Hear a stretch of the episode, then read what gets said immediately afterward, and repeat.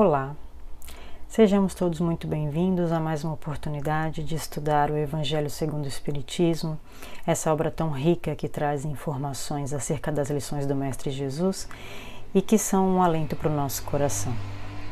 A nossa tarefa de hoje é falar sobre o capítulo 7, Bem-aventurados os pobres de espírito, itens 11 e 12, o orgulho e a humildade.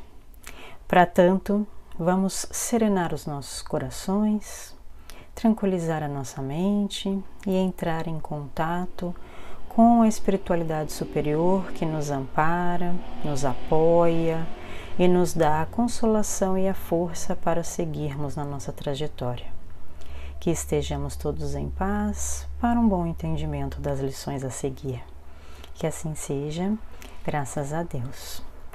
Muito bem, estes dois itens do Evangelho são muito tocantes no nosso coração, como todos os outros, mas que dizem respeito a um desafio que nós todos temos em particular, que é o combate ao nosso orgulho, que de vez em quando aparece um pouco mais forte, às vezes desaparece, mas que está presente conosco corriqueiramente em nossas atitudes do dia a dia. E aí, se formos buscar no dicionário as definições destas duas palavras, humildade, por exemplo, é definido como a ausência de orgulho, né? a tranquilidade, a certeza do seu próprio lugar no mundo. Já o orgulho tem uma definição bastante clara nos dicionários. É um conceito elevado de si mesmo, contrário à humildade.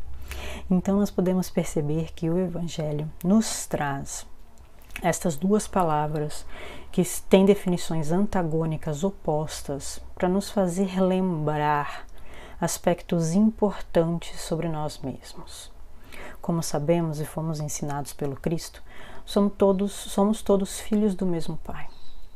Isso implica em dizer que diante de Deus nós não somos diferentes a única coisa que nos diferencia são as nossas virtudes. E o desenvolvimento das nossas virtudes passa por um trabalho individual, passa por aquela nossa vontade de querer verdadeiramente se modificar. E aí vem o convite para nós entendermos melhor o que é o orgulho e o que é a humildade. Diante de atitudes tão simples do nosso dia a dia, podemos facilmente perceber a presença do orgulho em uma palavra mais agressiva, em um pensamento menos feliz, que acaba nos colocando numa situação de superioridade. Superioridade essa que, como nós já falamos, não existe perante Deus. E, portanto, o desenvolvimento do orgulho atrapalha atrapalha a nossa capacidade de exercer a humildade, de praticar o amor ao próximo, de desenvolver a própria felicidade, aquela tranquilidade de um coração que está de bem com as suas atitudes e os seus pensamentos.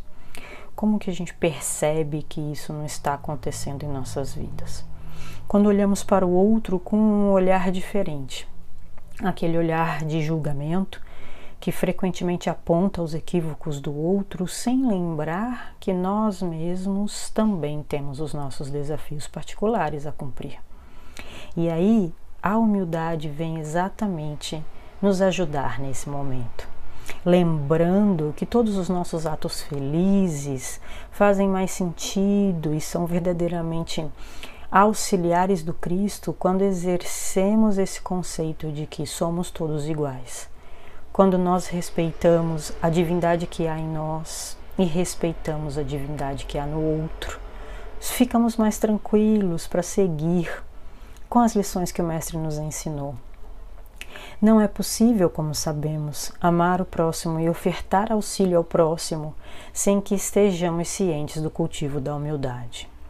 Uma vez que, quando ofertamos ajuda e exigimos recompensa, estamos exercitando o orgulho quando trabalhamos em atividades coletivas e exigimos o reconhecimento, estamos praticando o orgulho.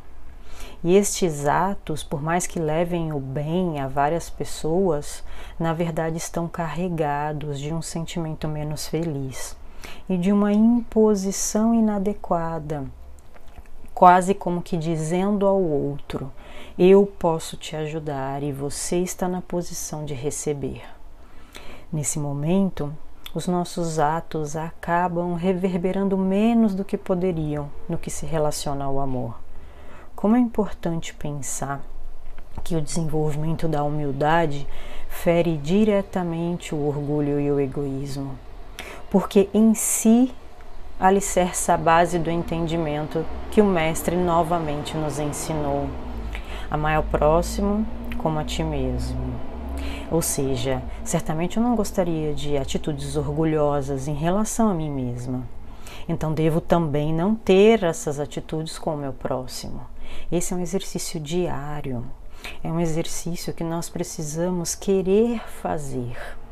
E são atitudes pequeninas, são mensagens que nós enviamos pelas redes sociais que às vezes estão carregadas de orgulho e são menos felizes no acolhimento.